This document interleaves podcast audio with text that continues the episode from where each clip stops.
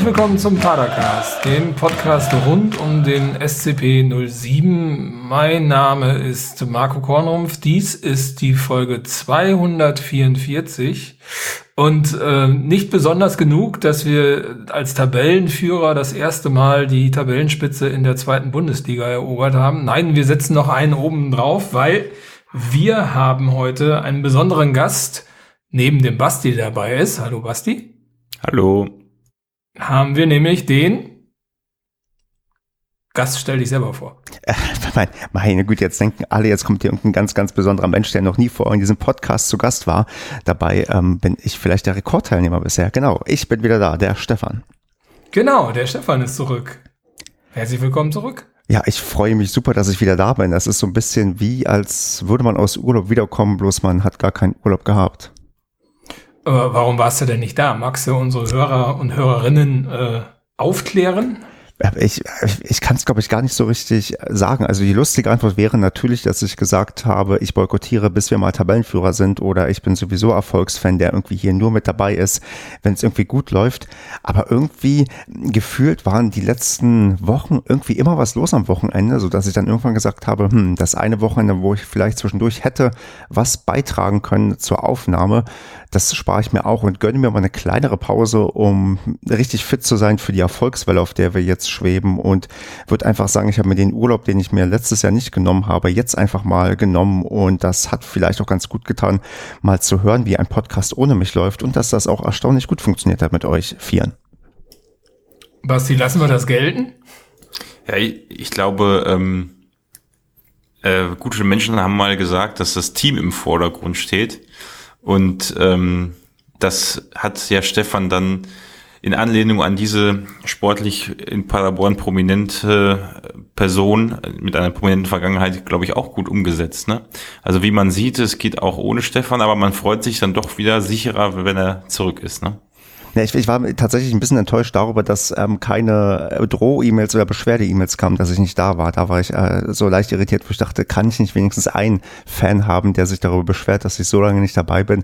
Kam leider nicht, aber das ist ja sei auch den Hörerinnen und Hörern verziehen. Und ich bin froh, dass ich jetzt wieder regelmäßig mit dabei bin und hier wieder probiere, moderierend durchzuführen und ja, den fußballerischen Sachverstand dann euch wieder komplett überlassen können, ohne dass sich jemand auf die Moderationsaufgabe konzentrieren muss.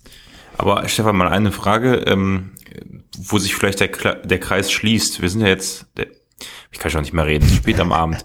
ähm, wir sind ja jetzt Tabellenführer und das letzte Mal Tabellenführer dürften wir ja gewesen sein, als wir in der Bundesliga Tabellenführer waren. Hm. Und das ist. Nee, dritte Liga. Nee. Ja, okay, ah, blöd. In der Bundes, in den ersten zwei Ligen waren wir das letzte Mal Tabellenführer, als wir in der Bundesliga Tabellenführer waren.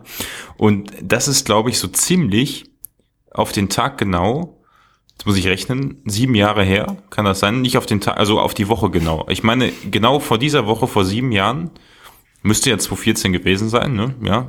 Vier, nee, 14, 14, 15 sind wir aufgestiegen. Nee, 14 sind wir aufgestiegen, 13, 14 aufgestiegen, 14 Bundesliga. Dann waren wir exakt vor sieben Jahren in dieser Woche auch Tabellenführer in der Bundesliga. Und wann hat der Podcast gestartet? Der hat ja dann wenig später gestartet, oder? Der Podcast gestartet oder, oder ist 2015, ein Jahr, ein Jahr, später im August. Ja. Aber ich habe nachgeschaut, tatsächlich am 20.09.2014 haben Boah. wir gegen Hannover 96 mit 2 zu 0 gewonnen und es ist doch ziemlich genau jetzt ein Jahr her. Man muss natürlich noch die Spiele abziehen, die, glaube ich, damals am Sonntag stattgefunden haben. Aber doch tatsächlich, ähm, so schließt sich gerade so ein wenig der Kreis, dass wir exakt sieben Jahre später plus minus ein Tag wieder Tabellenführer sind. Ich hätte jetzt gehofft, ja, heute nicht Podcast zufällig den. Ja. Ich habe heute nicht zufällig den Tweet gesehen von Twitter mit dem Stoppelkamp-Tor. Also nee, habe ich tatsächlich nee. nicht. Ja, okay. Ich habe es ich hab's gesehen, weil ich vor sieben Jahren auf Facebook die Tabelle gepostet habe oder irgendwo sonst und mir ähm, dieses soziale Medium angezeigt hat, äh, heute vor sieben Jahren und da habe ich gedacht, okay, ja, ja, nee, ich habe Gespür. Also ja, und dann, wie Marco dann sagt, also war tatsächlich ein Tweet von vom Verein offiziell oder wer hat den rausgehauen? Ähm, ich such's gerade. Nee, ich glaube der Marvin war's. Ich weiß es aber nicht mehr genau. Ja, aber ich man merkt schon, also ein bisschen dieser Podcast läuft gerade in Schwarz-Weiß ab. Wir, wir schweben in Erinnerungen und oder schwelgen in Erinnerungen und freuen uns über die Sachen, die bereits passiert sind. Dabei können wir doch so viel besser über aktuelle Sachen reden. Und wollen wir das vielleicht einfach mal tun? Ja, also hiermit sei dann offiziell der, äh, der Staffelstab wieder an dich übergeben, Stefan. Du darfst wieder offiziell moderieren. Ach, danke, danke. Das ist äh, eine große Freude. Aber nur, wenn auch. du ein bisschen bleibst, nicht Ja. wieder weggehen. Nee, ich werde jetzt auch wieder ähm, regelmäßig hier die Moderation übernehmen. Und das ist so wie ein gutes, vielleicht wie ein gutes Torwartteam. Da kann man auch mal zurückstecken und den anderen dann im Tor stehen lassen. Und ja, und hier in dem Fall wird gewechselt beim SCP nicht, aber das war ja auch nicht verkehrt. Ich hoffe, du hast den Finger nicht gebrochen. Ähm, ich muss sagen, da ich ja gestern auf einem Tennisturnier war, tut meine Hand schon irgendwie so ein bisschen vielleicht weh, aber das ist ein anderes Thema. Ja, fangen wir doch. Lief, lief, lief denn der Tennis-Podcast eigentlich weiter? Das ist so, so, so halb ja, halb nein. Also auch, ich, ich, ja, ich, ich hänge beim Podcast ein bisschen hinterher, muss ich sagen. Das ist alles viel zu viel, was ich manchmal machen möchte. Hätte ich bloß mehr als 24 Stunden, dann würde ich noch viel, viel mehr liefern. Dann würden wir hier täglich eine Podcast-Show abliefern. Ja, das wäre doch was. Ja, also sch- schickt uns eure Wünsche mit täglichen Podcast-Folgen, dann werden wir das hier auf jeden Fall tun. Genau wie wir dann jeden Tag die Padercast-Umfrage machen werden, denn wir haben auf Twitter gefragt, Padercast-Umfrage, wie findet ihr die Padercast-Umfragen? Und die Auswahl war zwischen überragend, Kokolores gehört halt dazu und die was. Und ich würde sagen, euer Argument, dass wenn die Antwortmöglichkeit Kokolores ist, dann wird mehr geklickt, die zieht diesmal nicht so ganz, denn es haben nur 67 Leute abgestimmt, also doch etwas weniger als beim letzten Mal. Immerhin aber, aber die Mehrheit mit 34,3 Prozent überragend gesagt. Und wenn man jetzt die gehört halt dazu Fraktion dazu nimmt mit 16,4 Prozent, dann kann man schon sagen, dass zumindest ähm, ja knapp die Hälfte die doch einigermaßen vernünftig findet. Und ähm, ja, Marco, reicht dir das aus, dass wir damit weiter Padercast-Umfragen erstellen oder ist das zu wenig? Na klar, das machen wir weiter. Sehr schön. Wichtige Rubrik. Definitiv hat ähm, einige andere Rubriken hier ersetzt. Deswegen ähm, auch Basti, stimmst du auch dafür? Auf jeden Fall. Dann haben wir haben wir- denn schon eine Frage? Nee, die werden wir Mal. vielleicht im Verlauf der Sendung ergeben die sich ja manchmal oder man muss im Nachhinein kreativ werden, aber da kriegen wir bestimmt irgendwas hin. Deswegen, Leute, guckt regelmäßig auf Twitter vorbei, da stellen wir die wöchentliche Padercast-Umfrage und da werdet ihr dann eure Meinung kundtun können, die wir dann in der Auswertung dann in der Folge danach besprechen werden. Jo, sportlich. Ja, wir haben es irgendwie schon angedeutet, wir sind Tabellenführer und wir sollten vielleicht so ein bisschen erzählen, wie es dazu gekommen ist. Und zwar, indem wir in Aue gespielt haben. Und ja, mit Aue, mh, Marco, wie ging es dir? Wie sehr war noch das 8 zu 3 in Erinnerung von der letzten Saison? Oder war für dich eigentlich viel wichtiger der Fakt, dass Aue auf dem Tabellenplatz 18 war vor dem Spiel und dort noch keinen Sieg errungen hat? Wie hast du denn so im Vorfeld auf das Spiel geblickt? Ich hänge da eigentlich nicht dem nach, was in der letzten Saison passiert ist. Ähm, Das hat wenig Relevanz für mich gehabt. Ähm, Wo ich Respekt vor hatte, oder äh, was heißt Respekt, wo ich ähm, äh, mit großem äh, Interesse dem Spiel entgegengefiebert habe, ist, wie geht Lukas Kwasniok gegen ähm, ja, gegen Mannschaften, die spielerisch deutlich unterlegen sind, ähm, vor. Also wir hatten ja letzte Saison das Problem mit Steffen Baumgart, dass gerade bei diesen Mannschaften, die auch gerne mal den Bus parken, wenig Kreativität nach vorne möglich war und wir uns irgendwie um 16er zwar festgespielt haben, dann aber irgendwann einen Treffer kassiert haben durch einen doofen Konter und dann hinterhergerannt sind, irgendwie äh, gefühlt die ganzen 90 Minuten. Und ähm, da fand ich sehr, sehr spannend zu erleben, ähm, ja, wie äh, die Lukas Kwasniok-Variante gegen solche Mannschaften denn ist. Weil ich finde, bis jetzt hatten wir noch keine so eine Mannschaft. Dementsprechend war ich da sehr gespannt drauf, äh, wie das ausgeht. Hm. Genau, Basti, ich glaube, du hast es heute oder gestern auch getwittert, dass wenn man mal so schaut, gegen wen wir bisher gewonnen oder schon Spiele gehabt haben, dann waren das eigentlich bisher nur Mannschaften doch tendenziell aus der oberen Tabellenhälfte und Aue fällt da so ein bisschen heraus und ist tatsächlich vielleicht sogar so ein gewisser Gradmesser jetzt am Wochenende gewesen, wie gut wir auch mit ja, schlechten Mannschaften zurechtkommen oder wie siehst du das, Basti? Ja, also genauso wie, wie, wie Markus äh, gesagt hat.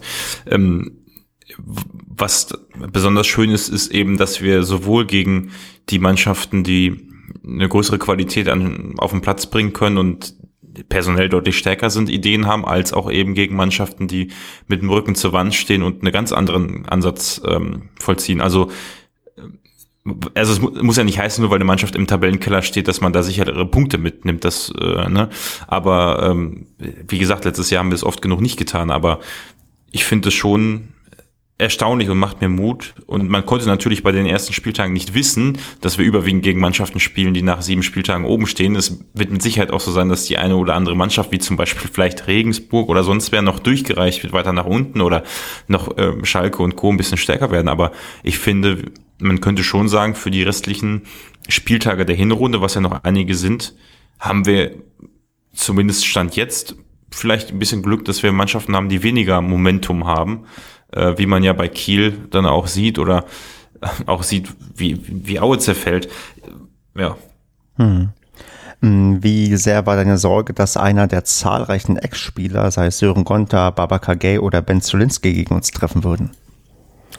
Ja, ich hätte, mehr, hätte jetzt mehr Angst vor Zolinski gehabt als vor GE, aber ähm, Gonta fand ich irgendwie, ähm, ich glaube, Kevin hatte das geschrieben, gefühlt, dass der überhaupt noch spielt, ne? weil der ja relativ jung war, als er bei uns gespielt hat und äh, ja, fand ich irgendwie ganz nett, äh, gegen so eine Mannschaft aus halb Paderbornern zu spielen, aber mich hat's im, im Vorfeld ein bisschen schon nachdenklich gemacht, als man auf Sky irgendwie eine Viertelstunde lang mit dem Präsidenten von dem, äh, von dem, von AO gesprochen hat.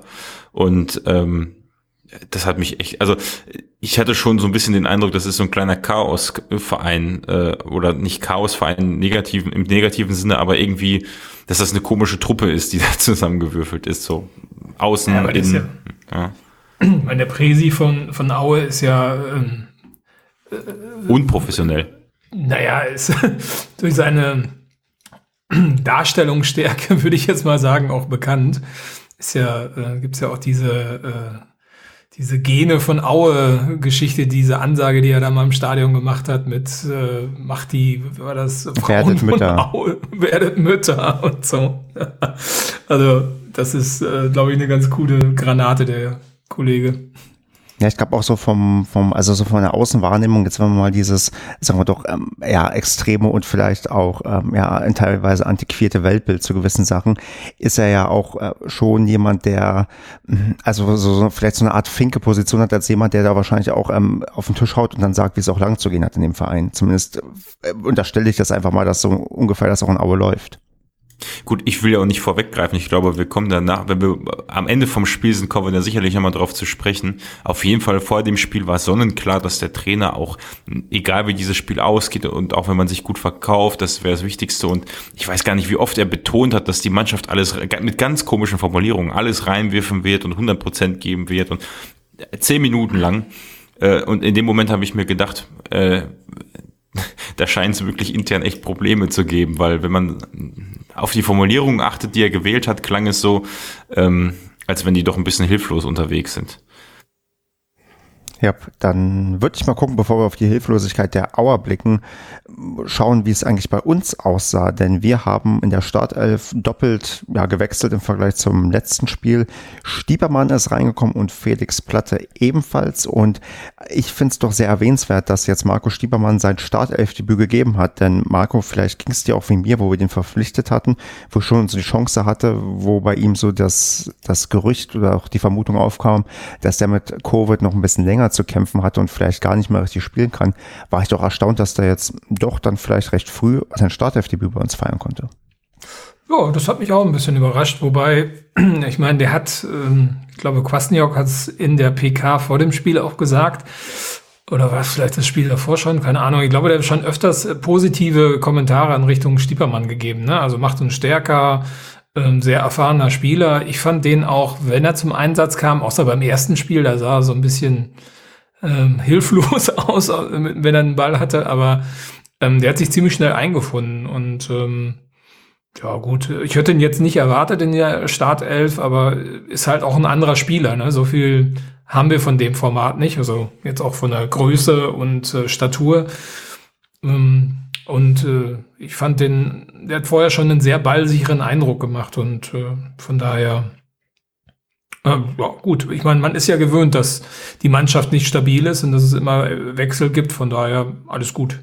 Also ich war, als das Spiel angefangen hat, im Auto und ich habe äh, zu meiner Freundin gesagt, äh, als ich gesehen habe, dass, ich glaube, irgendwer hat es in eine Gruppe geschrieben, Kevin oder so, dass Platte und Schiepermann spielen von Anfang an. Ähm, da habe ich gesagt, äh, das wird richtig knallen. Also die schießen wir heute weg. Sie interessiert sich nicht für Fußball, deswegen hat sich das relativ wenig interessiert, was ich gesagt habe. Aber ich habe richtig Vorfreude gehabt auf das Spiel. Ähm, ja, weil ich einfach glaube, dass beide Spieler, äh, also auch Platte, der wieder reingekommen ist, und ähm, Stiepermann einfach eine gewisse Körperlichkeit, das hatten wir beim letzten Mal ja auch thematisiert, mitbringen und Erfahrung, die unheimlich wertvoll ist, wenn du die mit einem Michel kombinierst und ähm, dann auch ähm, mit mit einem Schallenberg oder mit mit jüngeren Spielern, die die aber Bock haben. Ich glaube, das ist ähm, ja, ich hab, ich war richtig gehypt, kann man sagen. Hm, hat bei dem ganzen Hype einer von euch beiden trotzdem mal darauf geachtet, wie, also wie fit Stiebermann auch wirkt über das ganze Spiel oder auch nach der ersten Halbzeit? Ich meine, gut, er hat dann ja noch ein Tor geschossen, aber sah der irgendwie früher fertiger aus, weil er wurde auch dann recht früh ausgewechselt. Habt ihr da irgendwie so ein bisschen ja, darauf geachtet oder versucht darauf zu achten, was dann die Fernsehbilder hergegeben haben? Oder wirkte er, ja, sagen wir mal so, so fit, wie halt jemand wirkt, der dann nach 60 Minuten ausgewechselt wird? Weil da gibt es ja einige Spieler, die dafür halt auch genau die, die richtigen sind. Ähm, oder war da irgendwas, ja, sagen wir mal, verdächtig? Hm. Also ich würde schon sagen, dass er mit nach 60 Minuten dann durch war. Also da war schon die Luft raus. So ein bisschen fand ich bei Platte auch. Also da kam so zum Schluss nicht mehr so extrem viel, was ich jetzt aber auch nicht negativ finde. Ne? Also ich glaube, Stiepermann braucht noch ein bisschen, um wirklich also volles Tempo mhm. durchspielen zu können. Ähm, von daher alles okay. Ich meine, Zulinski wurde früher auch immer in der 60. Minute oder 70. Minute ausgewechselt und war auch ein super Spieler. Genau, also das wollte ich so ein bisschen auch da in die Frage mit reinlegen. Es gibt ja Spieler, die sind auch wirklich immer nur, sagen wir mal, dafür geeignet, die ersten 60 Minuten zu, spielen oder die letzten 30 Minuten. Und wenn er da so diese Rolle vielleicht hat und einnimmt, dann ist das ja auch völlig okay und richtig so. Und wenn wir ja gleich jetzt auf das detaillierte Spielgeschehen eingehen, dann werden wir ja auch merken, dass auch vieles in der Form auch richtig gemacht wurde und genau so funktioniert hat, wie es der Trainer sich hoffentlich auch vorher ausgerechnet hat. Und das würde ich dann genau auch gleich einfach mal tun. Und ja, ich hat's, also ich muss mich hier ja äh, quasi in die zwangsweise in die moderierende Rolle begeben, da ich von dem Spiel nicht viel sehen konnte, sondern nur die Zusammenfassung. Deswegen probiere ich jetzt mal herauszufinden, wie alles so gelaufen ist und ob das wirklich so phänomenal war, wie mir das dann später dargestellt wurde. Ich kann euch sagen, bei WhatsApp hatte ich, als ich aufs Handy geschaut hatte nach dem Spiel, ich glaube über 230 ungelesene Nachrichten und habe die dann natürlich alle Hand für Hand mir intensiv durchgelesen. Trotzdem, Marco, wie ist es denn losgegangen? Also ich sehe, wir haben in der vierten Minute ein 1 zu 0 geschossen durch einen schönen Distanzschuss, ja, von dem schon erwähnten äh, Marco Stiepermann. Ja, wie, wie, ja, erzähl mal, wie sind wir denn reingekommen und wie überraschend war denn dieser ja, Blitztreffer zur Führung? Ähm, reingekommen fand ich, sind wir sehr abwartend. Also ich finde, man hat schon gemerkt, dass Aue das Spiel machen wollte und direkt von Anfang an Druck aufbauen wollte. Ähm, das ist denen auch ein Stück weit gelungen. Es war jetzt zwar nichts Zwingendes in den ersten vier Minuten, aber man hat schon einen Willen gemerkt. Und ähm, ich hatte aber auch das Gefühl, dass wir sehr defensiv orientiert gespielt haben, gerade am Anfang. Also dass, ähm, dass man sie auch extra hat kommen lassen, um das, diesen Druck auch ein bisschen abzufedern. Und ähm, dann war es ja der erste Angriff nach vier Minuten eigentlich. Äh, das war das erste Mal, dass wir am 16er aktiv waren. Und ähm, also das war natürlich gut gemacht vom Stiepermann. Ich fand aber auch, dass die Abwehr vom, von Aue, das hat sich dann ja weiter auch fortgesetzt im Spiel, sehr verhalten reagiert hat. Also ähm, der konnte das ja schon, also der konnte die ja schon relativ ja, nicht seelenruhig, aber jetzt auch nicht mit großer Hast umrunden da. Ne? Und äh, der Schuss war halt, der saß halt wie eine Eins. Ne? Also ähm, ja. Von daher, mich hat es ein bisschen überrascht in der vierten Minute, dass es dann direkt geklingelt hat. Vor allem mit Umrunden erinnere ich mich noch an eine Szene, ich weiß gar nicht, war das auch Platte oder Michel? Oder wer war es?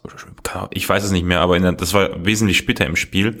Aber da hat ähm, ein Spieler von uns gleich zwei Auer ins Leere grätschen lassen mit einer Körpertäuschung. Ne? Also so solche Szenen sind also ziemlich häufig vorgekommen.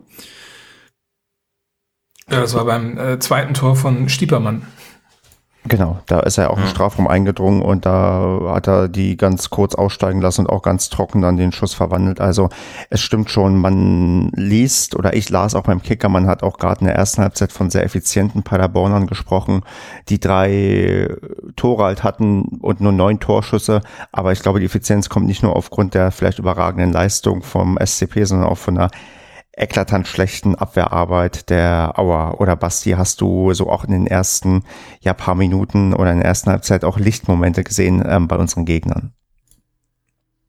Also ich, äh, beim 1-0 würde ich noch sagen, ähm, so einen Schuss musst du auch erstmal machen. Ne? Also Stiepermann hat ja den, das Spiel eingeleitet, also den Angriff tatsächlich selbst eingeleitet und dann am Ende abgeschlossen.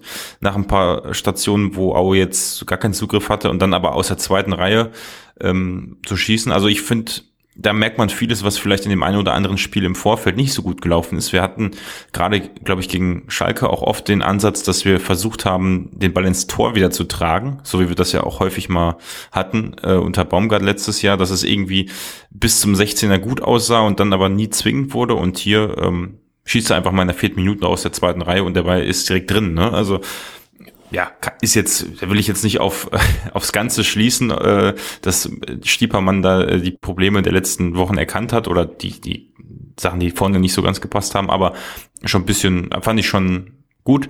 Und danach hatte Aue natürlich die Gelegenheit, ich glaube, das war ein bisschen später, äh, aber da hatten sie auch eine Phase, wo sie mit ihrer gar, tatsächlich gar nicht so schlechten Offensive äh, im Vergleich zur Defensive nach vorne gekommen sind und wo Zolinski dann den Pfosten getroffen hat.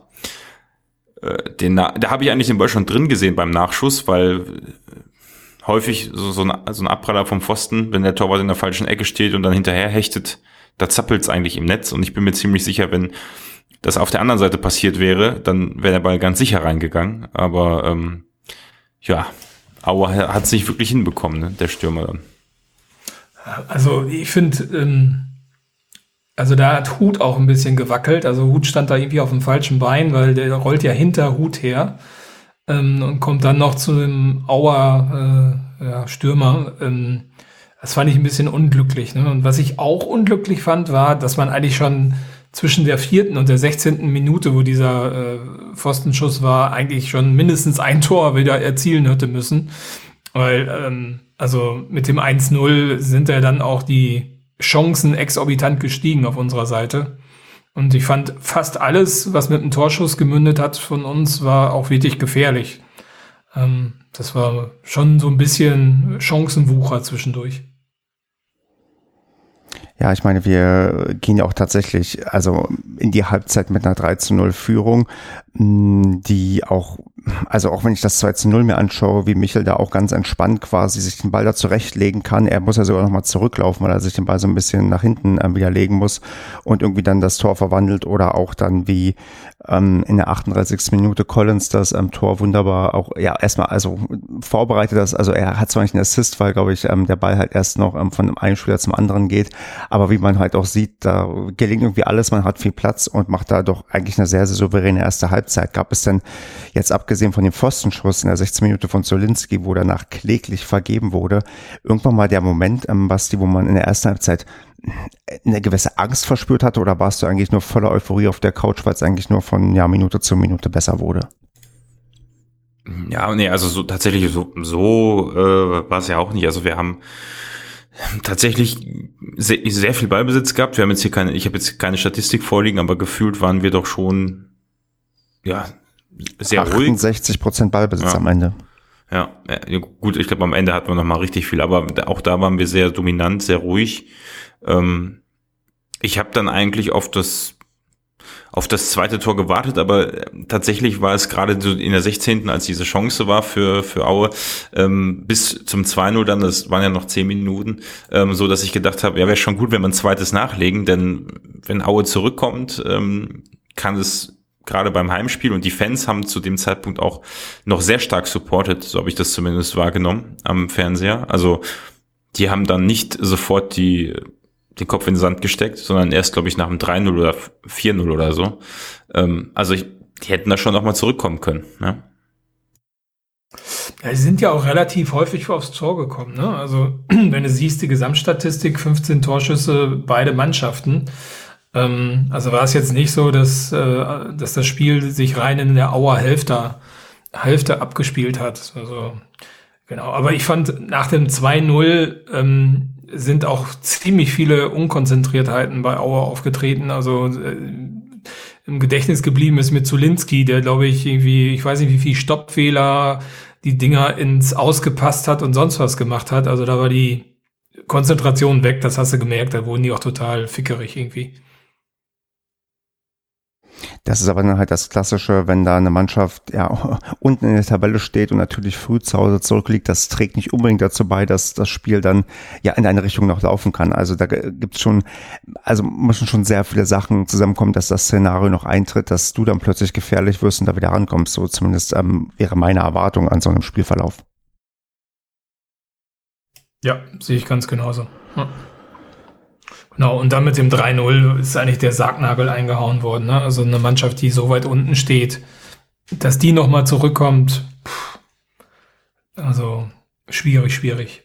Wie lange musste man beim 13-0 zittern, dass er eine abseitsverdächtige Position war?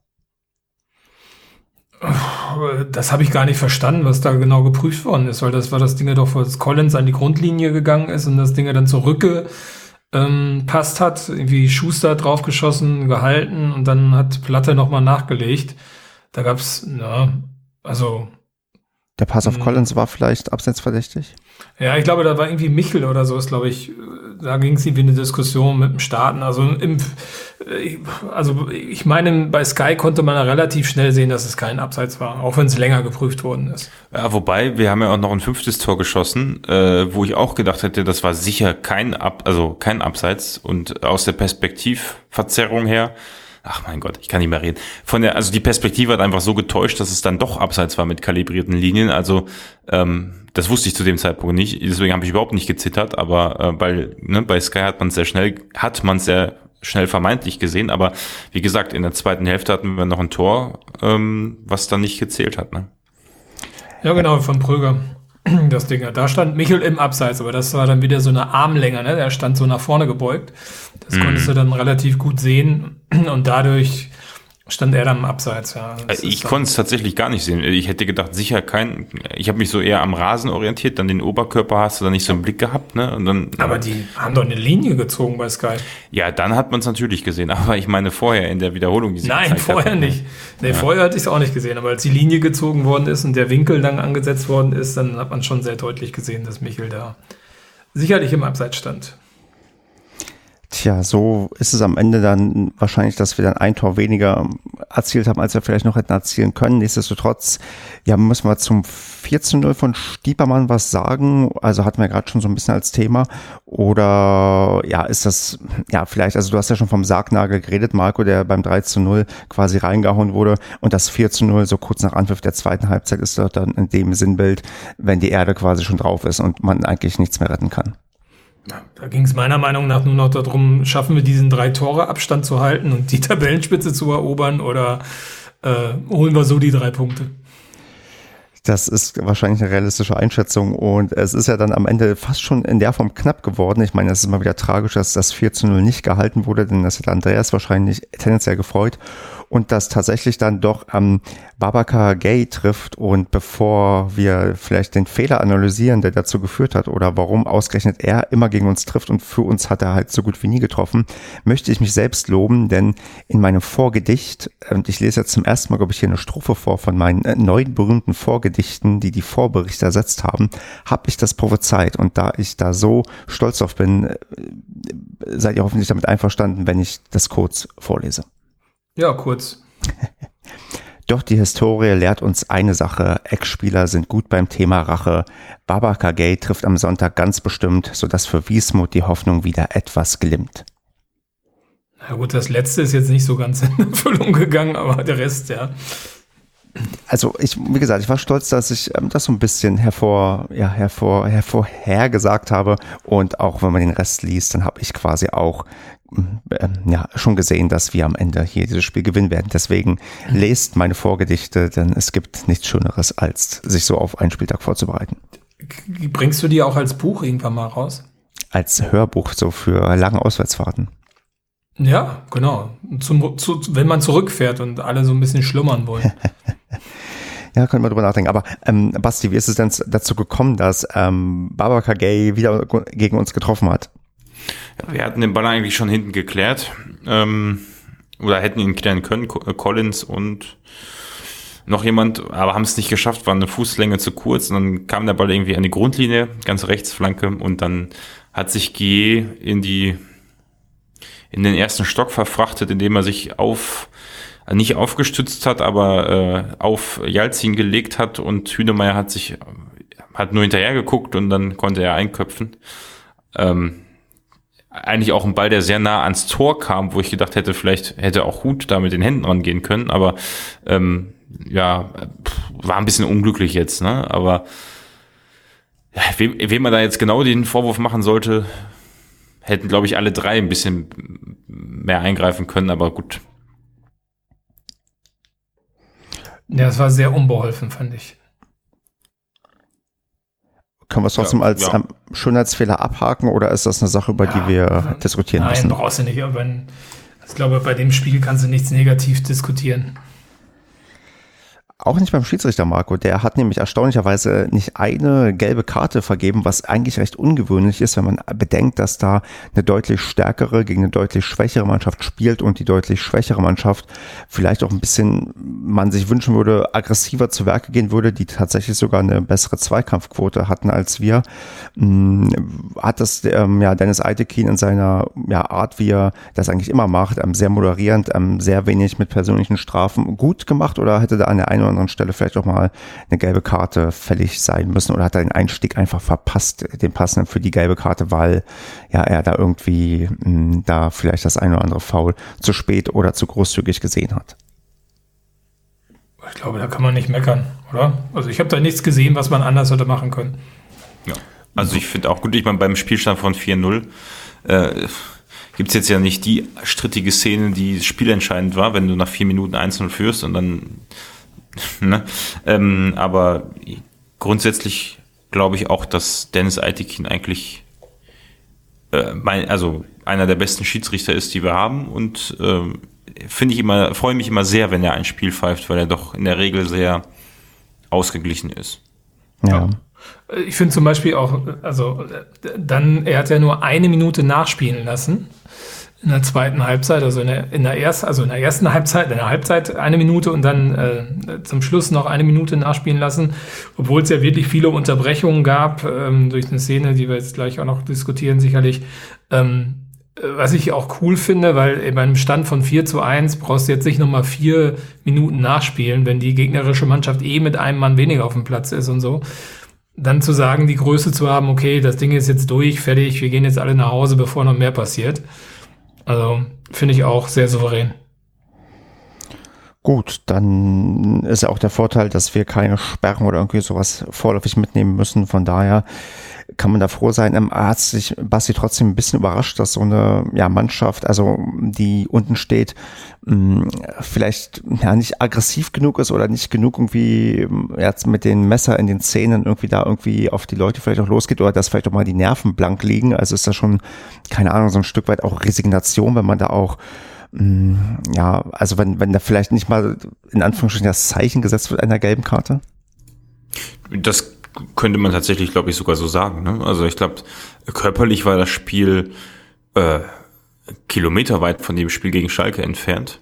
Also de dementsprechend war es auch nicht verkehrt, dass keine gelben Karten gegeben worden sind. Also bis auf die Szene, die wir gleich wahrscheinlich noch besprechen werden, nämlich den Zusammenprall zwischen äh, äh, Van der Werf und Siaric, ähm, gab, und das war meine, also war ja kein, kein böses Foul oder da war keine Absicht dahinter, gab es eigentlich wenig Szenen, die mir da im, im Kopf geblieben sind. Ich glaube, es gab mal die eine oder andere Aktion, wo man hätte vielleicht gelb zeigen können für den einen oder anderen Spieler für, von Aue, glaube ich. Ähm, da erinnere ich mich an eine Grätsche gegen, oder auch ein Foul von Pröger gab es auch ein relativ starkes.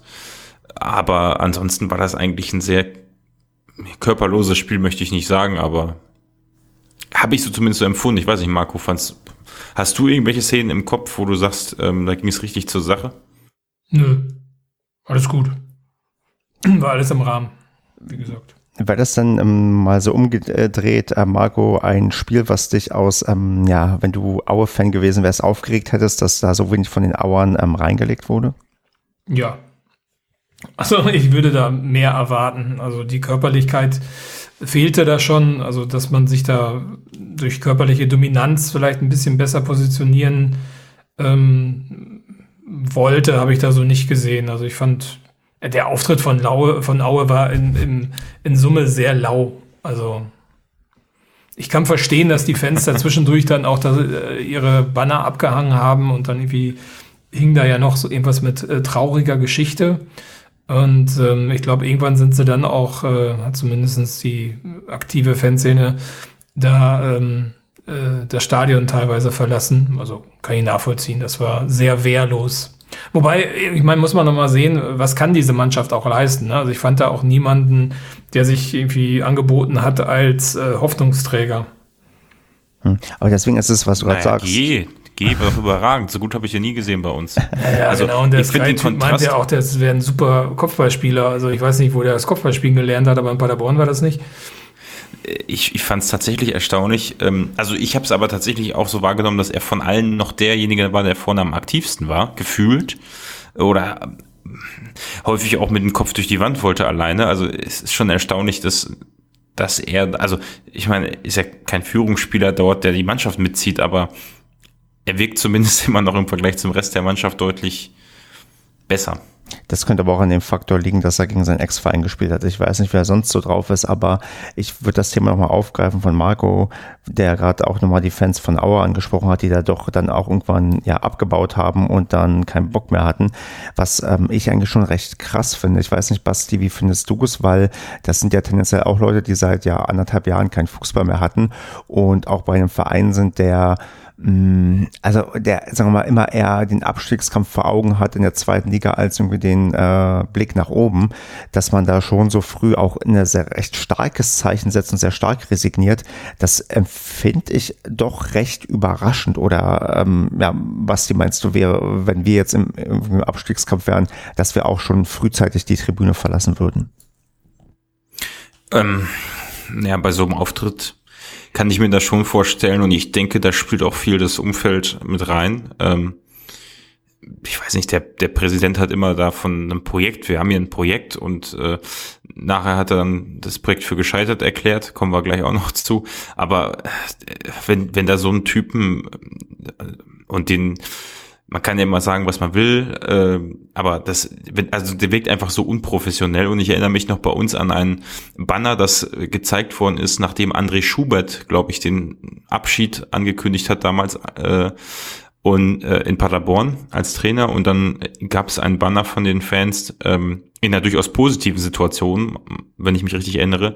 Äh, danke André für für für äh, drei Jahre oder zwei Jahre Professionalität im Verein und ne, wenn man, das ist jetzt bei uns Jahre her, aber ich glaube, so gefühlt in so einem Umfeld bist du dann noch mal ein bisschen empfindlicher als Fan, wenn dir eine Person irgendwas erzählen will mit einem bestimmten Outfit, ähm, wie das hier zu laufen hat und auch so willkürlich im Nachhinein dann agiert, wie der Präsident von, von Aue.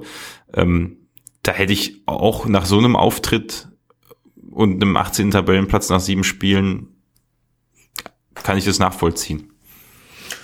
Also ich weiß ja nicht, wie lange der gute Herr Leonard da schon Präsident ist, aber wenn du die Geschichte von Auer anguckst, ist das schon eine ganz ähm, ordentlich solide Zweitliga-Geschichte, die die seit 2003 präsentieren. Ich meine, die sind äh, zwischendurch waren sie drei Jahre in der dritten Liga. Ansonsten scheint das schon nicht so unnachhaltig zu sein. Ne? Also Gibt es Vereine, die äh, wesentlich größer sind, die äh, sich gerne dann auch öfters mal in die dritte Liga verabschieden oder vielleicht auch gar nicht mehr hinkommen? Ja gut, da kann vielleicht jemand auf Twitter oder so aufklären, der mit Aue ein bisschen, ich habe Aue so gar nicht verfolgt, aber ähm, ja, äh, mich erinnert das immer an, an gut, es gibt auch gute Zeiten, wenn du einen hast, der den Verein quasi besitzt und führt und da dafür sorgt, dass Profifußball in der Region möglich ist. So will ich das ja gar nicht ausdrücken. Ne? Ich glaube schon, dass der Mann da viel für, für die Region leistet und dass die wahrscheinlich ohne ihn auch nicht dort wären, wo sie jetzt sind. Das glaube ich schon. Aber ich glaube, dass du halt auch schnell so, ja, so ein bisschen ähm, weiß ich nicht. Es wirkt einfach nicht zeitgemäß. Aber ich meine, mit diesem Projekt, also wenn du dir mal die Trainerhistorie anguckst von Aue, da ist ja auch ein Tedesco bei, ne? Also Domenico ähm, Tedesco kommt ja auch von Aue, also der war, glaube ich, ein Jahr, ein Jahr war da, genau. Ähm, und äh, ist ja dann, glaube ich, direkt Richtung Schalke weitergezogen. Also das hat ja eigentlich, glaube ich, auch ganz gut funktioniert. Und der Alexei Schipliewski, äh, spricht man das so aus, ähm, das ist ja auch jemand, ähm, der, wo es übrigens eine Verbindung nach Paderborn gibt. Äh, ich weiß nicht, kennt jemand die Verbindung? Nö. Also der hat äh, bei seiner letzten Trainerstation einen Paderborner Spieler trainiert in Kasachstan. Strelimamba. Ja, genau, richtig. Der hatte nämlich vorher den, äh, wie heißt der Verein? Kairat Al-Matai oder Al-Mati trainiert. Sehr erfolgreich sogar. Und äh, äh, ich, kann, ich kann mir jetzt ungefähr vorstellen, was der Leonard mit Projekt meinte. Also, das, ähm, gut. Also, ja. Ich, ich, erst, hm, sorry, Margot, erzähl.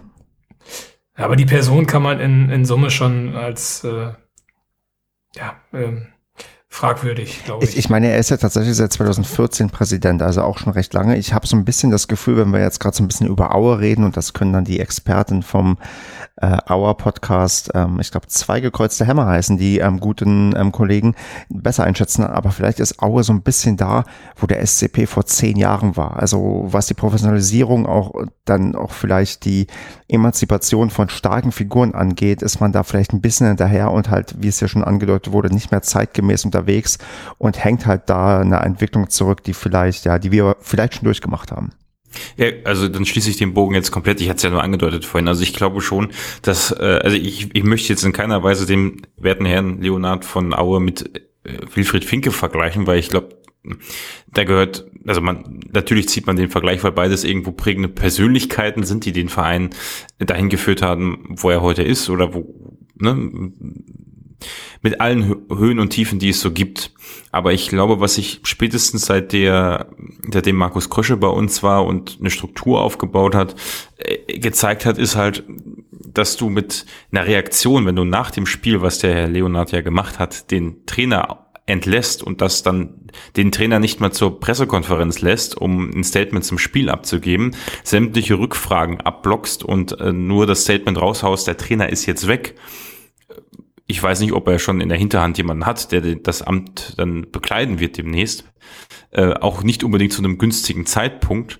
Äh, also ich sag's mal so, ich würde behaupten, aus einer Affektsituation oder aus einer Emotionalität heraus jemanden entlässt, äh, einfach weil du es kannst. Äh, ne? Ich habe mich mit Aufsichtsrat und so ausgetauscht und so, ja, also da merkt man ja, dass die ganzen Gremien wahrscheinlich überhaupt keine, keine Macht haben oder kein Mitspracherecht oder halt eben auch hinter der Entscheidung stehen. Aber wie auch immer, äh, wirkt extrem un unprofessionell. Also man hätte das, ähm, ich kann mir da wenig Vereine vorstellen, die außer uns in der Vergangenheit, die, die, die so eine Affekthandlung machen. Ne? Also das passt irgendwie auch zu einer Pressekonferenz von uns. Äh, ich glaube, als Effenberg oder nee, entlassen wurde von Finke, wo er dann noch mit mit Zigarre sitzt oder mit Zigarette sitzt und und äh, ne, äh, so diesen diesen Flair hat das irgendwie. Und ich glaube nicht, dass man damit äh, heutzutage Erfolg hat, wenn man nicht die richtigen, wenn man nicht, äh, sage ich mal, die richtigen Personen an den richtigen Stellen installiert und sehr viel selbst eingreift.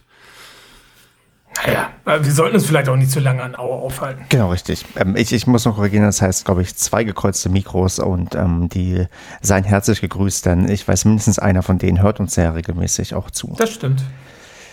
Ja, dann, genau, hier wurde schon öfters das Kopf-Nasen-Duell von Van der Werf und Sijaric angesprochen. Gibt es dazu noch was zu sagen, außer dass es keine gelbe Karte gab, ähm, Marco?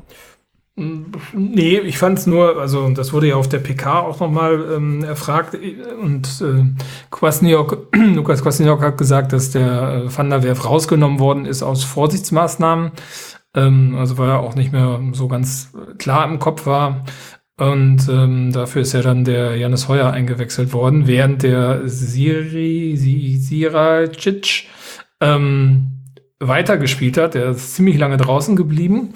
Und ich habe mal geschaut, also der hat sich in der Tat das Nasenbein gebrochen. Also der hat dann noch 18 Minuten mit gebrochenem Nasenbein gespielt. Ähm, ja, das äh, gut, die hatten jetzt auch niemanden mehr, den sie einwechseln konnten. Der war schon der fünfte, ähm, der fünfte äh, Wechsel war schon vollzogen. Aber ähm, so unter dem Thema Kopfverletzungen und wie man damit umgeht, sollte man mal drüber nachdenken, ob das alles so im Sinne des Erfinders ist. Das ist definitiv richtig. Ich kann hier übrigens garantieren, wenn sich bei uns während der Podcastaufnahme jemand eine schwere Kopfverletzung zuzieht, muss er nicht bis zum Ende mitmachen. Das ist nett, danke. Gerne.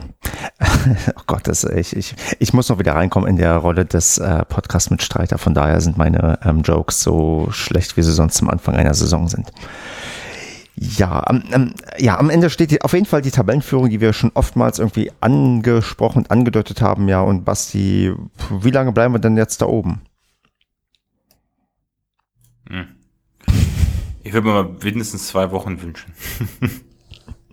Also ich glaube, gegen Kiel, die ebenfalls heute eben verkündet haben, dass sie ihren Trainer entlassen, ähm, könnte noch was drin sein. Ähm, okay, Basti, dann eine andere Sache. Wie viele Tabs hast du gerade offen? Also hast du den Tab auf, wo drin steht, welche Vereine es geschafft haben, in allen drei Profiligen mal Tabellenführer zu nein, sein? Nein, den, hab ich, den Tab habe ich nicht offen, nein. Hast du den ich aber, schon? Ich aber, ich aber, ich aber. Gut, denn ich, äh, Basti, hast du ihn schon mal offen gehabt heute? Ja. Okay, Stimmt. hast du dir die Vereine gemerkt? Äh. Nee. Also Düsseldorf, Düsseldorf glaube ich, ne? Falsch. Falsch, okay. Sehr gut. Dann bin ich raus. Dann, äh, Marco, liest du mal vor, welche Vereine haben es denn neben dem SCP geschafft, in allen drei Profiligen mal Tabellenführer zu sein? Ja, das schafft nicht jeder Traditionsclub. Sprechpause. Ähm, bis jetzt haben es geschafft. Die Eintracht Braunschweig, 1860 München, Hansa Rostock, der KSC, die Arminia aus Bielefeld und der MSV Duisburg. Und wir. Das ist doch wunderbar. Jetzt wirklich, ähm, das hat natürlich der tolle Account at SCP Stats zusammengetragen. Genau. Und ich gebe jetzt mal eine Zusatzaufgabe, denn ich vermute, vielleicht kommt dann noch eventuell ein Verein hinzu. Gibt es denn einen Verein, der in der dritten und zweiten Liga Tabellenführer war und dann irgendwann mal in der Oberliga der DDR? Weil das ist ja auch damals die höchste deutsche Spielklasse gewesen in einem anderen Land, wobei ich nicht weiß, ob das als Profifußball gilt, aber vielleicht ähm, schafft es der Betreiber von SCP Stats auch das noch herauszufinden. Aber jetzt, ich meine, das ist ja, das ist ja A, ich meine, dass wir noch nie Tabellenführer waren in der zweiten Bundesliga, ähm, dass man da jetzt einen Haken erstmal dran machen kann, finde ich ja, ich finde das sehr, sehr schön. Ne? Also das unterstreicht ja auch die Leistung des Teams von Quasniok, Wohlgemut äh, und äh, natürlich des gesamten ähm, Spielerteams und Rest des Funktionsteams in dieser Saison. Aber ich finde, ich meine, man wird ja immer so belächelt, ne? als Paderborn und kleiner Verein und oh ja, die tollen großen Traditionsvereine. Ähm, aber hier nochmal, ich meine, was dieser Verein in den letzten, keine Ahnung, äh, sieben, acht, neun Jahren geschafft hat, ähm, haben viele Traditionsvereine die letzten 30 Jahre nicht geschafft. Ne? Also Hut ab. Richtig. Ja, aber also ich, ich würde es nicht so sagen, nicht nur sagen die letzten äh, zehn Jahre oder so, sondern auch überhaupt sich erstmal so in der zweiten Liga zu etablieren. Ich erinnere mich da Anfang der 2000er auch noch an, also kurz bevor das Stadion fertig geworden ist, äh, an, an eine Drittligasaison, ähm, wo auch nicht so klar war, dass wir wieder zurückkommen. Also ich glaube, hier wurde im Durchschnitt, wenn man mal zwei Jahre ausklammern, sehr gut gearbeitet und ähm, man hat sich von, und das hat man bei diesem Spiel gegen Aue, finde ich, im Nachgang sehr gut gesehen, hat sich dann on top noch von einem äh, Verein, der, sage ich mal, sehr stark durch eine ähm, sehr wichtige Person gefördert und dahin gebracht wurde, dass er überhaupt sich entwickeln konnte, äh, gebracht wurde. In die Lage hat er sich dann aber, äh, sage ich mal, jetzt im Nach Nachhinein selbst etabliert und ein anderes Image zugelegt. Also ich finde, das ist schon natürlich auch maßgeblich durch, durch Steffen Baumgart, aber äh, ich, ich finde das wirklich ein, also da gibt's einfach äh, äh in den letzten 20 Jahren durchweg viel negativere Beispiele, wie es in, in die genau umgekehrte Richtung laufen kann. Ne? Hm. Und es wird nicht einfacher, glaube ich, sich so zu etablieren, wie wir es geschafft haben. Ich finde den einen Kritikpunkt hier sehr gut unter diesem ähm, Tweet von Ed Nomen84. Der SCP ist auch der einzige Verein, der in allen drei Ligen mal Tabellenführer war, aber nie Meister wurde. Von daher wissen wir auch schon, an was wir jetzt nächstes arbeiten müssen, dass wir mal irgendeiner dieser Ligen auch gewinnen und warum nicht auch die zweite Liga. Oh, Gut, dann gibt's ähm, von Kevin einen sehr schönen ähm, Twitter-Thread, wo er aufzählt, woran es liegt, dass wir so gut sind. Das ist eigentlich, ich glaube, ganz ähm, nett auch zusammengeschrieben. Kevin ist ja normalerweise eher der Redselige, aber hier war mal schreibselig. Und ähm, da kann man, glaube ich, ähm, gerne mal durchscrollen und gucken, wo, wie er es erklärt und äh, einige Sachen auch sicher dann mitnehmen, die auch natürlich das begründen. Ich bin jetzt leider nicht so weit, dass ich hier den vorlese, weil ich habe vorhin schon was vorgelesen, außer ihr wollt noch auf einen Punkt dezidiert eingehen. Äh, ich würde ganz gerne noch was ergänzen, weil Kevin ja auch in den Tweet geschrieben hat, dass äh, das keinen Anspruch auf Vollständigkeit hat. Und ähm, was er nicht erwähnt hat, ähm, ist das Thema Transferpolitik. Also ich meine, wir sind ja auch nicht gerade zurückhaltend mit Kritik und hatten zwischendurch ja auch mal rege Kritik in Richtung Transferpolitik von Fabian Wohlgemuth oder beziehungsweise an den Transfers, ob das dann teilweise am Fabian Wohlgemuth wirklich lag oder ob das noch von seinem Vorgänger irgendwelche Altlasten waren, die dort äh, ja, er noch regeln musste. Fakt ist, so wie der Kader aufgestellt ist, auch mit der Verpflichtung von Stiepermann, ähm, also hey, finde ich super und passt doch genau zu dem, was Kwasniok scheinbar braucht, um ähm, das Spiel aufzuziehen, was er spielen möchte. Von daher muss man da, glaube ich, auch noch mal ein paar äh, ja, Dankesworte in die Richtung abgeben. Zumindest lobende Worte. Danken tun wir erst ganz, ganz zum Schluss, wenn wir dann auch Erster sind. Ach so, stimmt. Ja, dann nur ein bisschen Lob. Dann kommt später. Sehr schön. Ich habe auch jetzt spontan den Tweet oder den Thread von ähm, Kevin auch retweetet, damit man auch dann den schneller finden kann. Dann ist der recht weit oben. Hm, eine kleine Sache, auf die ich noch eingehen wollen würde, ist ja Auswärtsfans, denn wir hatten ja tatsächlich einen kleineren Auswärtsmob auch mit dabei. Äh, Basti, hat man den einigermaßen hören können über die Fernsehlautsprecher oder war es noch zu leise? Spätestens ab der 51. Minu 51. Minute durchgängig, ne? Als wir dann ja. 4-0 geführt haben, ja.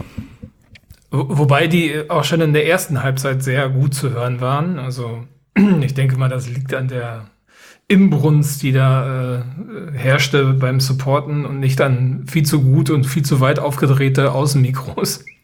Was ja sind, die Jungs haben ja auch Bock, wieder auswärts zu fahren. Und ich weiß aus eigener Erfahrung, Aue ist eine echt lange Fahrt. Da bist du am Ende vielleicht auch echt gut in Stimmung, wenn du ankommst. Ja, das glaube ich auch nachdem du dann den Nudeltopf ähm, einmal verspeist hast und dann, ja, ich, Aue war damals eine sehr schöne Fahrt und ich erinnere mich noch, wie wir da vor drei Jahren verloren hatten und der Aufstieg eigentlich ähm, gegessen war und danach es nur noch bergauf ging. Ach, schöne Erinnerung. Bald auch wieder auswärts fahren, das apropos, ist doch was. Apropos Nudeltopf, ähm, das wäre, ich weiß nicht, ob wir so eine Umfrage schon mal hatten, aber welche Gerichte fehlen euch denn äh, im beim nächsten Heimspiel im Stadion, wenn es, äh, denn, also wir haben es ja schon erwähnt, die Bierbuden oder die Getränkestände waren alle offen, das ist schon mal positiv, was mich beim letzten Spiel aber tatsächlich gestört hat, dass ich überlegt habe, äh, ich habe eigentlich noch nichts gegessen den Tag und dann hatte ich keinen Bock auf eine Mantaplatte, auf einen Crepe auch nicht und auf Pizza auch nicht. Was, ich habe gedacht, ich hätte eigentlich so richtig Lust auf so ein was gibt's noch, so Steakbrötchen oder äh, Nudeltopf zum Beispiel, aber weiß ich nicht. Äh, Wäre das nicht mal was für eine Partnercast-Umfrage? Äh, welche Gerichte fehlen uns im Stadion? Ich habe das schon formuliert. Ich habe auch schon Steakbrötchen als ja, Antwortvorgabe hineingetan und Nudeltopf auch. Welche zwei können wir denn noch dazu tun als Antwortmöglichkeiten? So ein Schinderhannes-Stand so da reinzubauen, oder? Das wäre mal was. Ist das so ein, ist, der Schinderhannes ist doch immer so, so Libori-Zeug, oder habe ich das falsch in Erinnerung? Ja, ja, genau, das ist diese Steakbude da. Ja, Schinderhannes Stand passt. Aber also, das ist eine schlechte Antwort auf die Frage, welche Gerichte fehlen uns im Stadion. Ich glaube, wir müssen ein bisschen konkreter sein, Marco. Ja, das war ja keine Antwort auf die, das war ja nur ein Vorschlag. Ja, okay, dann. dann Bei Steakbrötchen, da bin ich bei euch. Finde ich auch nicht verkehrt. Was für ein Gericht könnte man noch anbieten? Vielleicht noch was, wie, wie, ja. Okay. Was meinst du, Marco? Sushi. Also Fischbrötchen. Nein, wie so ein Bento. Fisch, Fischbrötchen ist auch. Gab es nicht mal Fischbrötchen im Stadion? Gab es nicht mal so einen Stand mit Fischbrötchen? Störe ich mich? Äh, ach mein Gott, täusche ich mich da? Also ich, Wie störe ich mich da? also ich weiß, die beim Kieler Podcast haben sich immer beschwert, dass es, glaube ich, kein Fischbrötchen bei denen im Stadion gab und das für Kiel eigentlich ja ungewöhnlich ist. Aber ich ähm, habe jetzt erstmal Sushi aufgeschrieben. Die Frage ist, soll ich jetzt ähm, neben Steakbrötchen, Nudeltopf und Sushi noch Fischbrötchen aufschreiben? Ja, mach mal eine machen. Fischfrikadelle. Fischfrikadelle, genau, haben wir nicht Brötchen, sondern frisch, frisch, hä? Fischfrikadelle. Frische Fischfrikadelle, ja. Okay, also hier ist ja was Paracast-Umfrage. Welche, Ge welches Gericht, man kann ja nur ein Antwort auswählen, welches Gericht fehlt uns noch im Stadion? Steakbrötchen, Nudeltopf, Sushi, Fischfrikadelle. Aber auch gerne Und alles Kokolores. Kokolores eigentlich noch, genau. Ähm, weitere Vorschläge als Antwort. Genau. Ich bin Ja. echt gespannt. Also ich habe ich, ich habe wirklich mir nichts zu essen geholt, weil ich, ich, ich- war einfach, ne, Das Problem wird sein, die Leute werden jetzt ähm, äh, Humor haben oder Humor zeigen wollen, indem sie dann Sushi anklicken. ja, stimmt. Ja, weil sie es gerne mögen. Ja, Sushi ist ja auch gut. Bento schwarz und blau. Ja, ich meine, zu einem normalen Fußballspiel gehört natürlich auch eigentlich eine Bratwurst und ein Bier, aber ähm, ich weiß auch nicht, warum ich so kommerziell geworden bin, dass ich solche Ansprüche habe, dass ich was anderes möchte im Stadion. Feinschmecker. Kaviar Feinschmecker. zum Beispiel. Kaviar. So, vielleicht kann ich, wenn wir hier noch fünf Minuten reden, gleich schon meine Zwischenauswertung der Umfrage präsentieren. Ich bin gespannt, wie, wie beliebt ähm, Sushi bei uns sein wird. Okay, ich würde sagen, wir äh, gehen weiter bei rund um den Spieltag. So als Randbemerkung, in der Kickerelf des Tages haben es tatsächlich zwei Paderborner geschafft, und zwar Marco Stiebermann und Sven Michel, was eigentlich mehr ist, als man sich je hätte erträumen können. Und tatsächlich ist Marco Stiebermann auch der Kickermann des Tages und damit ähm, bereits ähm, das zweite Mal der Paderborner, der es ähm, geschafft hat, ähm, zum ja, Mann des Tages gewählt zu werden.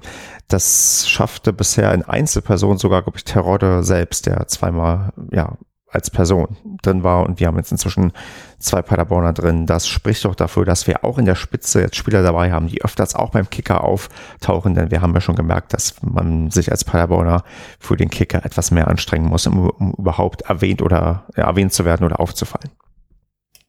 Ja, dieses Jahr sind wir da aber ganz gut vertreten und äh, mit San Pauli, äh, die das Ding ja dominieren, ähm, eigentlich immer mit dabei. So sieht's aus. Haben wir noch ein weiteres Thema auf dem Zettel und zwar die Frage, ob die aktuelle Entwicklung die Suche nach einem Investor beeinflusst oder beeinflussen könnte. Ähm, Frage an dem, der es hineingeschrieben hat, bezieht sich das jetzt auf die Ajax-Geschichte oder ganz allgemein auf neue Investoren, Sponsoren und Fresh Money? Äh, Fresh Money. Ich habe es reingeschrieben. Also ich wollte mal mit euch diskutieren, ob, wie ihr das so seht, wenn du, ich meine, man sucht ja ganz offensichtlich nach ähm, Investoren und wenn ich das richtig verstanden habe, ist das, was man mit Ajax dort äh, versucht anzubahnen, eher eine, ein Austausch auf sportlicher Ebene, wo ich, glaube ich, weit weg von wäre, das äh, ähm, ja irgendwie was mit Investor zu bezeichnen. Farmteam. Ja, Farmteam, weiß ich nicht. Also, so ein exklusiver Sponsor misst, also ein Investor macht ja schon ein bisschen was anderes. Also, Entschuldigung, wie viel das misst. Also, Sponsoren sind immer wichtig, aber äh, jemand, der dort massiv oder massiv, aber regelmäßig Geld und dafür auch Anteile erwirbt, ist ja nochmal wieder was anderes.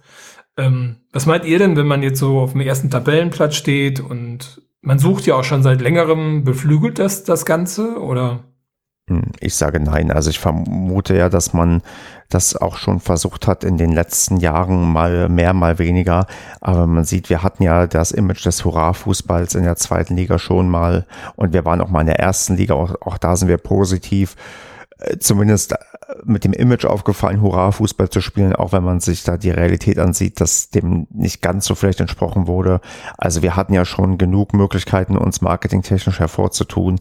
Ich habe immer das Gefühl, dass Paderborn schwierig ist, dass man vielleicht allgemein im Fußball gerade vorsichtiger ist, irgendwie Geld ähm, reinzustecken, weil auch durch Corona man ja ein bisschen vorsichtiger vielleicht auch ist in der Anlage. Und natürlich äh, irgendwelche dubiosen Leute würden wahrscheinlich gerne bei uns Geld hineinstecken, aber dass man da jetzt irgendwie nachhaltig irgendwie jemanden findet und man auf ja durch das Sportliche sich besser hervortut, ich glaube, ach, das reicht irgendwie noch nicht. Vermutlich wird man immer noch zu sehr als graue Maus wahrgenommen, auch wenn dem vielleicht objektiv betrachtet dem gar nicht so entspricht, aber ich sag, also mein Tipp ist ein Investor, der würde immer noch lieber beim ersten FC Kaiserslautern, der in der dritten Liga rumdümpelt, ähm, Geld hineinstecken als beim SCP und ja, vielleicht ist es ein bisschen einfacher geworden, aber ich glaube, also ich lege mich fest, wenn wir mal einen Investor bei uns demnächst mal haben werden, der irgendwie auch Anteile kauft oder wie auch immer oder nochmal stärker als Sponsor reingeht, wir drei oder auch wir fünf dann in der gesamten Konstellation werden nicht zu 100 Prozent alle damit vollends zufrieden sein. Ähm, da kann ich, ich beim ja, dann mach Thema mal, Investor vielleicht noch kurz, ähm, kann ich empfehlen, das äh, Chefgespräch von der Wirtschaftswoche mit dem, ähm, äh, wie heißt da, Jens Jörg Filbri, ähm, dem Geschäftsführer, ne, Klaus Filbri, Entschuldigung, Geschäftsführer ähm, Nichtsport von Werder Bremen. Da gibt es eine Passage, wo er über Investoren und die Forderung von Investoren spricht. Das ist ganz interessant äh, für alle Interessierte. Wäre jetzt interessant, wenn du da vielleicht kurz dann ausspeichern könntest, weil ich habe mir nämlich als Stefan Kaiserslautern ähm, erwähnt hat gedacht, gerade das ist ja das, was äh, Vereine häufig kaputt macht, ne? Äh, wenn äh, ein Verein, äh Quatsch, wenn ein Investor oder nicht unbedingt eine Person, aber ein Unternehmen oder wer auch immer zu, zu viel Mitspracherecht hat. Ich glaube nämlich, dass der Verein gerade deshalb ähm, eher für, wenn überhaupt, für Sponsoren interessanter wäre, weil sich herausgestellt hat, dass wir nicht nur mal eine Eintagsfliege sind, die kurz in die erste Liga geht, an eine Tabellenspitze und dann bis in die dritte Liga oder vierte Liga runterfällt. Ich glaube, das da hat man vieles verpasst durch diesen Absturz und also rein image-technisch auch, was dann Steffen Baumgart wieder aufgebaut hat, aber jegliche Investoren oder Sponsoren oder Leute, die irgendwie Geld in die Hand nehmen, kann es auch sein, dass die gesagt haben, hm, liegt wahrscheinlich an Steffen Baumgart oder an, dass der da sehr viel Raum eingenommen hat in der Wahrnehmung und dass man gesagt hat, hm, ob das so nachhaltig ist, weiß man nicht.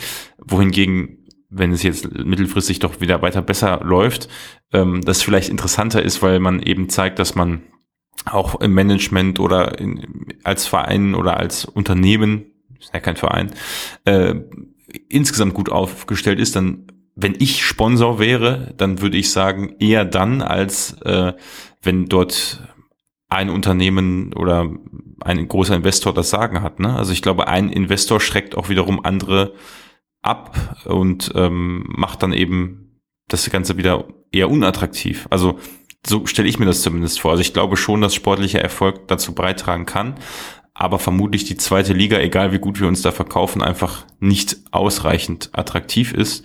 Und man sieht ja gerade, ich finde jetzt auch Bochum und Fürth im Moment, auch wenn erst vier Spieltage in der ersten Liga rum sind und ich keine erste Liga gucke, aber da denken viele wahrscheinlich, wenn Paderborn mal hochgehen sollte, dann sieht es genauso aus, dann gehen sie auch direkt wieder runter. Und ich glaube nicht, dass die großen Geldgeber da Interesse dran haben, mit assoziiert zu werden. Es bleibt, glaube ich, ein schwieriges Feld. Marco, wie ist denn deine ja, Gesamtmeinung? Ähm, sehen wir ähm, innerhalb der nächsten, weiß ich nicht, neun Monate einen Investor beim SCP, den man auch wirklich einen Investor nennen kann? Oder wird das noch etwas dauern, bis wir das... Und was ähm, hat der Typ von Bremen dazu gesagt? Ja, also was der Typ über, also der Klaus Filbri gesagt hat, hört euch das am besten mal an. Vielleicht mag der Stefan das ja mal verlinken. Ähm, da geht's halt um äh, Rendite, Erwartungen etc. Also ja, muss man in dem Kontext Werder Bremen vielleicht auch sehen, ist vielleicht nicht eins zu eins vergleichbar mit Paderborn. Vor allem, weil der ähm, Podcast ist, glaube ich, noch zu der Zeit, wo Bremen auch noch die Hoffnung hat, die erste Liga zu halten. Genau, richtig, ja. Ich habe nämlich schon gehört, Marco, natürlich. Ja, guck, sehr gut. Ähm, genau, aber äh, also ich würde, ich meine, man hat ja jetzt mehrfach, also zurück zum SCP, man hat ja jetzt mehrfach äh, gesagt, dass man äh, bereit ist, mit Investoren zu reden, wenn das realistisch ist, wenn das passt und so weiter und so fort. Und wenn du fragst, hören wir was in den nächsten neun Monaten? Also wenn nicht in den nächsten neun Monaten, wann dann dann? Also man versucht ja schon seit Fresh Money irgendwie an Fresh Money zu kommen und jetzt müsste mal irgendwie dann auch mal ein Konzept präsentiert werden, wo es jemanden gibt, der ja, ich weiß nicht, dieser Name Investor ist ja so super negativ belegt, aber der halt vielleicht wirtschaftlich den SCP nochmal voranbringt und dafür natürlich auch eine Gegenleistung erwartet. Und das würde ich schon erwarten, dass das zeitnah jetzt auch kommt. Dann bin ich gespannt und wir behalten das ja sowieso im Blick und werden dann kritisch draufblicken. Aber Marco, folgst du mir, wenn ich ähm, sage, dass egal wer dann auch in den nächsten, neuesten, neuesten, in den nächsten neun Monaten kommt, dass wir hier im Paracast ähm, uns drei zu zwei aufteilen, dafür, dagegen oder zwei zu drei. Ich weiß nicht genau, wer wie viel dafür ist. Also, dass ähm, zwei bis drei Leute glücklich damit sind und zwei bis drei Leute unzufrieden damit sein werden. Ja, das kann ich mir auch vorstellen. Hm, da bin ich gespannt, auf welcher Seite wir uns dann wiederfinden werden. Es liegt immer daran, was es dann wirklich ist. Natürlich, ja. Da, das gibt ganz, ganz viele ähm, Sachen, die eine Rolle spielen. Und da gucken wir einfach mal, was passiert. Und ja, zum Thema, was passiert, ein kurzer Schwenk zu unserem nächsten Gegner. Und zwar, wir blicken nach Kiel und Basti, ich glaube, wir hatten alle die Hoffnung, dass wir auch nach dem Spiel gegen Kiel den nächsten Trainer ja, rausschmeißen können. Und hm, das passiert jetzt bedauerlicher, was heißt bedauerlicherweise, aber das passiert nicht. Ähm, denn Ole Werner ist zurückgetreten, wenn ich das gerade richtig gelesen habe, oder Basti? Ja, äh, wobei ich mich jetzt, ich habe mich jetzt schon so unwissend über Aue geäußert, dass ich jetzt da nicht mit, direkt mit Kiel weitermachen möchte. Ähm, ich denke, die Frage, auf die du hinaus möchtest, ist, ob jetzt ein neuer Trainer äh, oder Interimstrainer frischen Wind in die Mannschaft bringt, sodass sie den berühmten Trainerwechseleffekt von zwei Spielen, die man dann gewinnt und danach geht's genauso blöd weiter wie vorher, absahnt? Oder ähm, ob sie gegen uns nahtlos da anknüpfen oder was heißt nahtlos, aber ob sie gegen uns eher verunsichert sind, oder? Das ist genau das ist die Frage, die du mir also jetzt natürlich beantworten kannst und Marco kann danach dir zustimmen oder Gegenrede leisten. Ähm, ich sag, dass wir so oder so so gut sind, egal welcher Effekt eintritt, dass wir da gewinnen werden. Soll ich jetzt auch noch schätzen dazu oder sind wir soweit noch gar nicht? Ach, mach das ruhig in einen Abwasch. Ja, dann sage ich, wir gewinnen 2-0.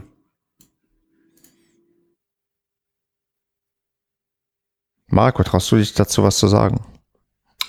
Ja, also laut Pressemitteilung übernimmt Dirk Bremser, der Co-Trainer, das ganze Thema. Also ich hoffe, da ist der Name Programm und das Ganze fällt auseinander. Ähm, ja, also man weiß ja nie, was dann dabei rumkommt. Also ich habe mir äh, witzigerweise Hannover gegen Kiel oder Kiel gegen Hannover ein Stückchen angeguckt. Ich fand die Leistung von Kiel echt katastrophal. Ähm, ähm, Gelios hat ja sogar eine, eine rote Karte bekommen, ganz am Anfang, also der Torwart. Ähm, also, ich weiß nicht, ob man da was rumreißen kann. Und die hatten ja auch viel Fluktuation. Also ich, ich glaube, da, da ist viel im Argen. Also von daher, die hauen wir weg 3-1. Also wie, wie, genau wie bei Aue auch, ne? Aue war lau und der Herr Bremser bremst jetzt Kiel aus, oder? Ja. Ja, genau, richtig. Also 3-1 würde ich sagen, gewinnen wir das zu Hause. Dann würde ich sagen, Andreas tippt in alter Tradition 4 zu 0. Klar. Was darf der Kevin tippen? Wir haben ja das die letzten paar Male immer gelöst. Kevin hat immer gesagt, er hat die Würfel nicht gefunden. Ach so, dann, ähm, dann sag mal für die Anzahl der Heimtore Äpfel oder Birnen? Heimtore? Ja, Äpfel. Äh, Äpfel, okay, dann kriegt er ein Heimtor hier, weil ich einen Apfel hier rumliegen habe. Und für die Anzahl an Auswärtstoren mh, mm, auch Äpfel. wie viele Bieren hast du jetzt da liegen? Wahrscheinlich jetzt, null oder wie? Jetzt, ja, Dragonfruit. Jetzt, was sie darf sagen, ähm, Mangos oder Bananen?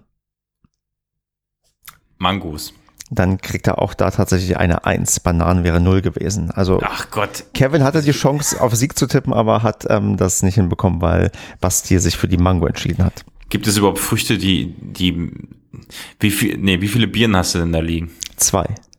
Hm. Und zwei Orangen habe ich auch noch, aber ich glaube, sind die überhaupt noch gut?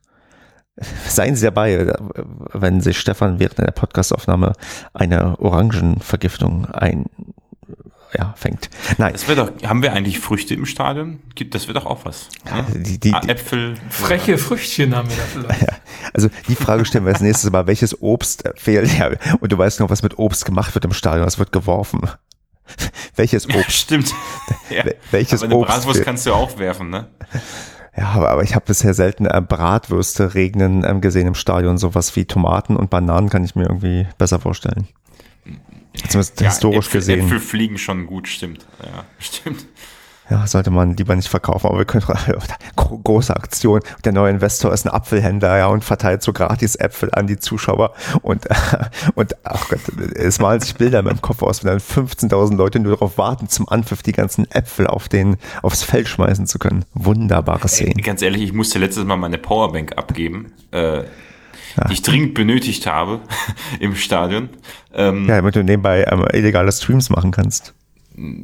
Ja, das ist eine kleine Power. Ich musste die wirklich abgeben. Ich habe gedacht, ich hätte auch, also bevor ich eine relativ teure Powerbank werfe, äh, werfe ich meine Schuhe oder sowas. Aber äh, keine Ahnung. Aber also das ist doch bescheuert. Naja, Na, wenn wir, wenn ich, wenn ich irgendwann mal wen sehe, der eine Powerbank aufs Stadion wirft und jetzt keine für 50 Cent oder 2 Euro oder so, sondern ne, doch deutlich teurer. Naja, gut. Die Diskussion habe ich verloren. ja, mir, mir, wurde, mir wurde auch schon kleine Ladegeräte abgenommen, also das, naja, oder Kopfhörer.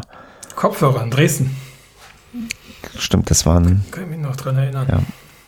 Ja, ich glaube, da musste sogar hier unser, unser, unser, einer unserer Lieblingsspieler, Felix Herzenbruch, musste, glaube ich, da auch Kopfhörer abgeben. In Dresden? Mhm. Beim Aufstiegsspiel damals, ja. Aber der war da unten auf dem Platz. Der war erst im Zuschauerbereich. Echt? Ja, ich hatte ihn auch beim Einlass getroffen. Also der, Ach ja, stimmt. und äh, der, der musste nämlich, also ich muss mein Ladegerät abgeben und er musste seine Kopfhörer abgeben. Ah, cool. Ich schon mal vorher gesagt, ja, ich, ich bin aber Spieler, ist mir auch egal. Achso, ich muss, ich muss ja auch noch tippen, fällt mir gerade auf. Ähm, Ja, ich, stimmt. Ich, ich, ich steige natürlich jetzt wieder euphoriemäßig voll mit ein und da ich ja sogar glaube, dass wir alle fünf im Stadion sind, daher gebt uns Bier aus, ähm, sag ich, wir, wobei ich, ah, ich sollte nicht so viel an dem Tag trinken, ich muss am Sonntag Wahlhelfer machen.